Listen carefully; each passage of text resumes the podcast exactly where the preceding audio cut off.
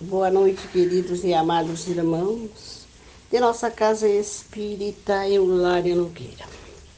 Sejam todos bem-vindos a este momento de enlevo espiritual, quando, através da oração, do entendimento do sagrado Evangelho de Jesus, é que nos ligamos com a espiritualidade.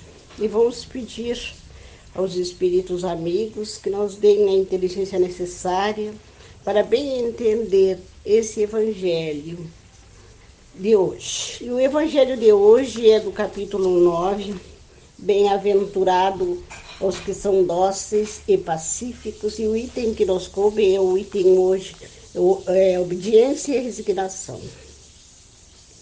A doutrina de Jesus ensina sempre a obediência e a resignação, duas virtudes companheiras da doçura ambas muito ativas, embora os homens erradamente as confundam com a negação do sentimento e da vontade. A obediência é o consentimento da razão. A resignação é o consentimento do coração. Ambas são forças ativas, pois carregam o fardo de provas que a revolta insensata deixa cair por terra. O covarde não pode ser resignado, assim como o orgulhoso e o egoísta não podem ser obedientes. Jesus foi a encarnação dessas virtudes desprezadas pela antiguidade materialista. Ele veio no momento em que a sociedade romana perecia nas fraquezas da corrupção. Veio fazer brilhar no seio da humanidade abatida os triunfos do sacrifício e da renúncia carnal. Assim, cada época é marcada pelo cunho da virtude ou do vício, que deve salvá-la ou perdê-la. A virtude de vossa geração é a atividade intelectual. Seu vício é indiferença moral. Eu digo somente atividade, pois o gênio eleva-se repentinamente e também, num repente, descobre os horizontes que a multidão não verá, serão depois dele. A atividade, por sua vez, é a reunião dos esforços de todos para se atingir um fim menos brilhante, mas que prova a elevação intelectual de uma época inteira.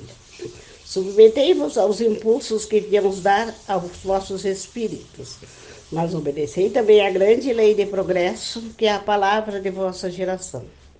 Infeliz do espírito preguiçoso, daquele que fecha seu entendimento. Infeliz nós, que somos os guias da humanidade em marcha. Açoitá-lo-emos e forçaremos suas vontades rebeldes na dupla tensão do freio e da espora. Toda resistência orgulhosa deverá ceder, cedo ou tarde, mas bem-aventurados os que são dóceis, pois darão ouvidos dóceis aos ensinamentos. Lázaro, Paris, 1863. Queridos e amados irmãos, o nosso evangelho de hoje nos esclarece sobre a necessidade de sermos obedientes às leis divinas de nosso Pai Maior, resignado com os nossos resgates, com nossos sofrimentos, que na maioria das vezes nos mostram caminhos melhores. E se sofremos aqui na terra, queridos irmãos, devemos ter em mente que este sofrimento não é castigo, é sim a quitação de débitos de outras encarnações ou talvez provas para que possamos nos elevar, nos instruir e nos tornarmos melhor. Porque através da prova nós nos fortalecemos, nós nos voltamos a Deus e nós crescemos com o Espírito.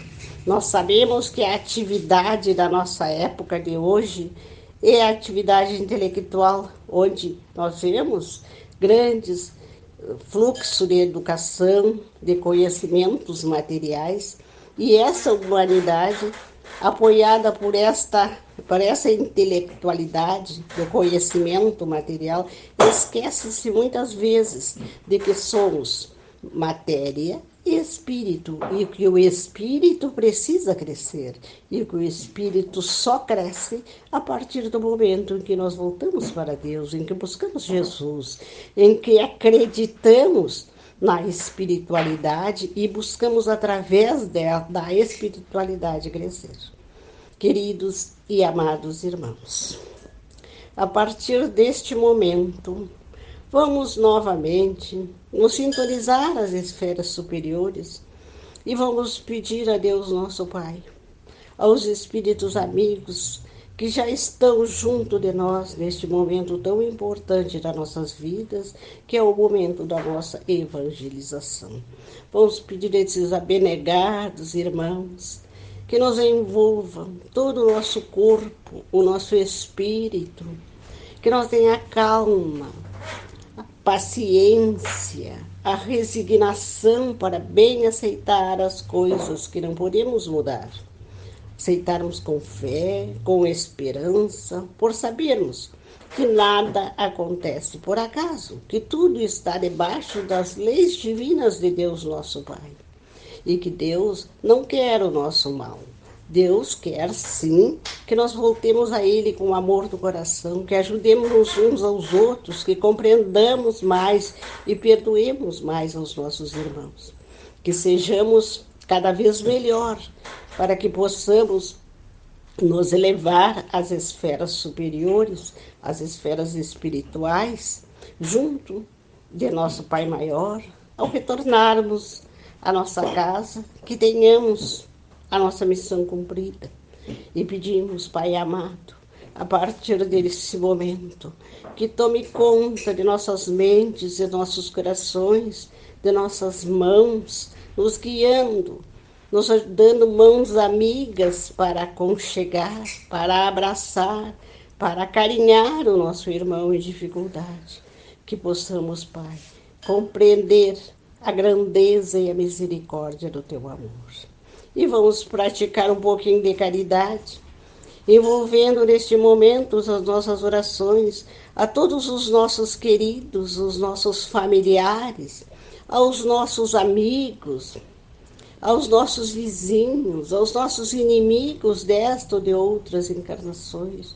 E te pedimos, pai, pai, através desta caravana de luz, que entre em nossos lares, depositando os portais de nossa casa, o perfume das rosas maravilhosas que desabrocham no reino de nosso Pai Maior.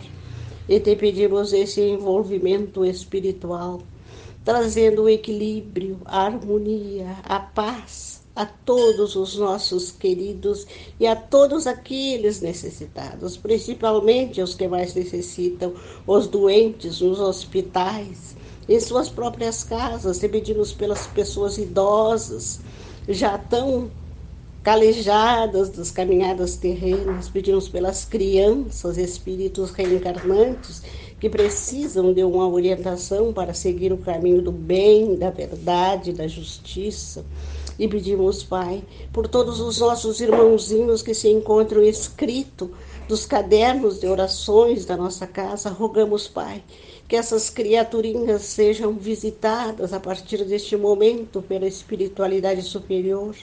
Também pedimos, Pai amado, pela nossa casinha espírita Eulália Nogueira, que ela seja cada vez mais e mais abençoada pelo mundo espiritual superior tornando-se cada vez melhor esse oásis de paz, de luz, de tranquilidade, de esperança e amor ao próximo. E te pedimos, Pai, para fluidificar as águas que nossos irmãos colocaram nas mesas, nas prateleiras que foram preparadas para esse momento, receberem os fluidos sagrados de Deus nosso Pai. Que essas águas se tornem medicamentosas em nome de Deus e em nome de Jesus. E após essas nossas rogativas, Pai, nós entregamos nossos pensamentos, nossos corações, nossas vidas em tuas mãos, na certeza de que estaremos sempre guiados pela luz divina e maravilhosa que emana de vós. Boa noite, queridos irmãos, e que a paz, a luz, o amor do Cristo permaneça conosco, e que assim seja.